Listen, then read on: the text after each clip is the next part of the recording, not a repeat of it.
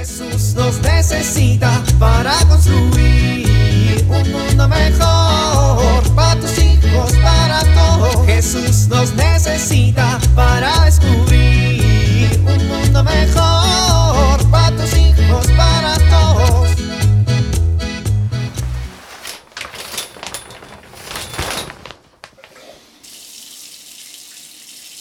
La vida es para disfrutarse con buen jabón y su champú.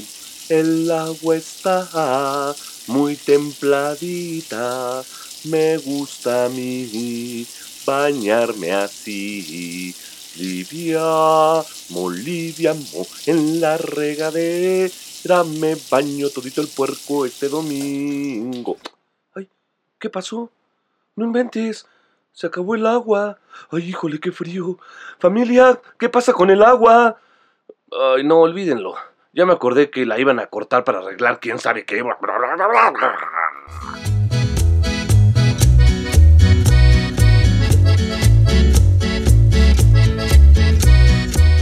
Viejo, Mm, ¿estás dormido? pues estaba.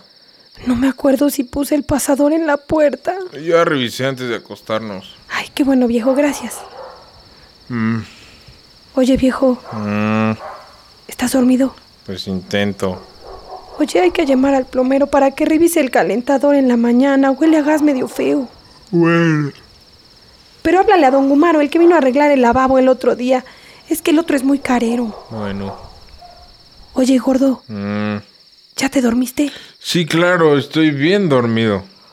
Oye, viejo, Betito ya tiene 11 años. Creo que ya tienes que platicar con él. Eh, platico con él desde que tiene tres, Katy. Ya duérmete. No, Rodo, tienes que hablar con él de esas cosas. ¿De qué cosas? Ay, Rodo, pues de sexualidad humana y eso. Ay, Catalina, a estas alturas ya le contaron sus compañeros de la escuela todo lo que necesita saber. Pues peor todavía, viejo. ¿Cómo peor?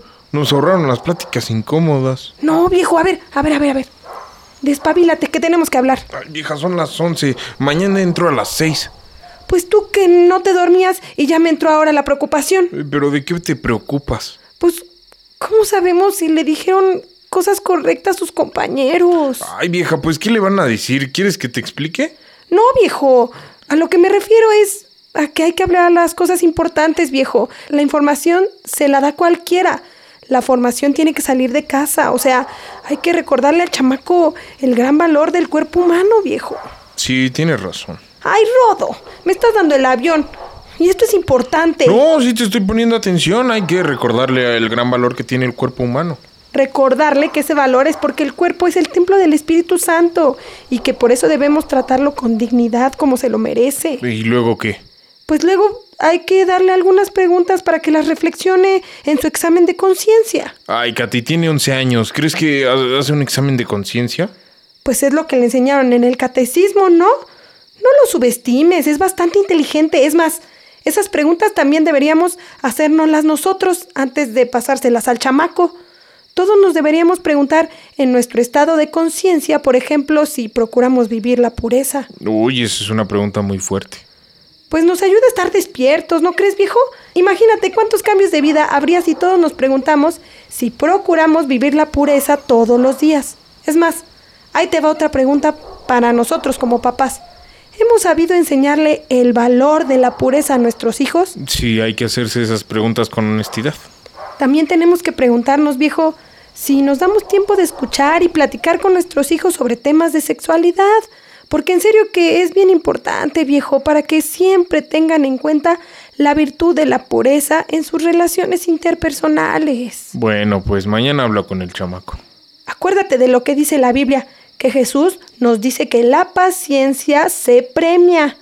La pureza exige esa paciencia, ese control, ese uso correcto de la libertad y del amor. Bueno, sí, ya duérmete. Hasta mañana, viejo. Katy, ¿y ya estabas dormida? Ya, pero me despertaste. Eh, dame un besito de las buenas noches. Bueno, hasta mañana, viejo. Hasta mañana, mi catita. Jesús nos necesita para construir un mundo mejor para tus hijos,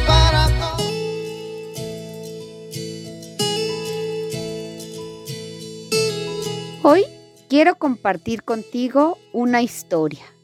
Es la historia de una mujer que le tocó vivir en medio de la guerra. En su ciudad caían bombas por todos lados y la gente debía permanecer escondida.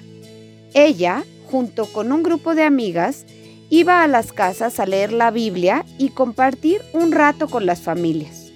Sus padres tomaron la decisión de salir de allí para salvar sus vidas. Ella decidió quedarse en su ciudad porque tenía compromiso con aquellas familias que solía visitar. Al despedirse de sus padres, le entró una profunda tristeza porque quizá sería la última vez que los vería.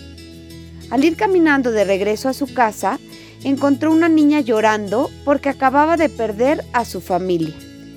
Esto le hizo pensar en el dolor de aquella pobre niña y olvidarse por un momento de su propio dolor, y sintió un profundo gozo de poder consolar a esta pequeña. La felicidad muchas veces se encuentra cuando abrimos nuestro corazón al otro. Soy Pilar Velasco.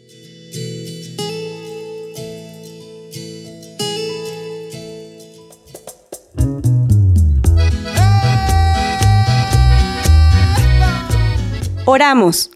Por tu limpia concepción, oh soberana princesa, una muy grande pureza te pedimos de corazón.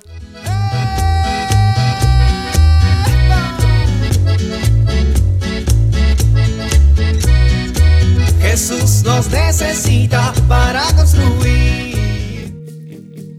Vivir en familia. Platica con tu familia de qué manera los contenidos de los medios de comunicación y algunas iniciativas gubernamentales promueven de forma abierta atentados contra la pureza, es decir, contra el respeto del cuerpo, haciendo parecer que las decisiones no conllevan consecuencias. Platica sobre lo que ven, leen y juegan tus hijos, para que también ellos aprendan a hacer una depuración de los malos contenidos, que aunque son divertidos o entretenidos, pudieran estar deformando su criterio.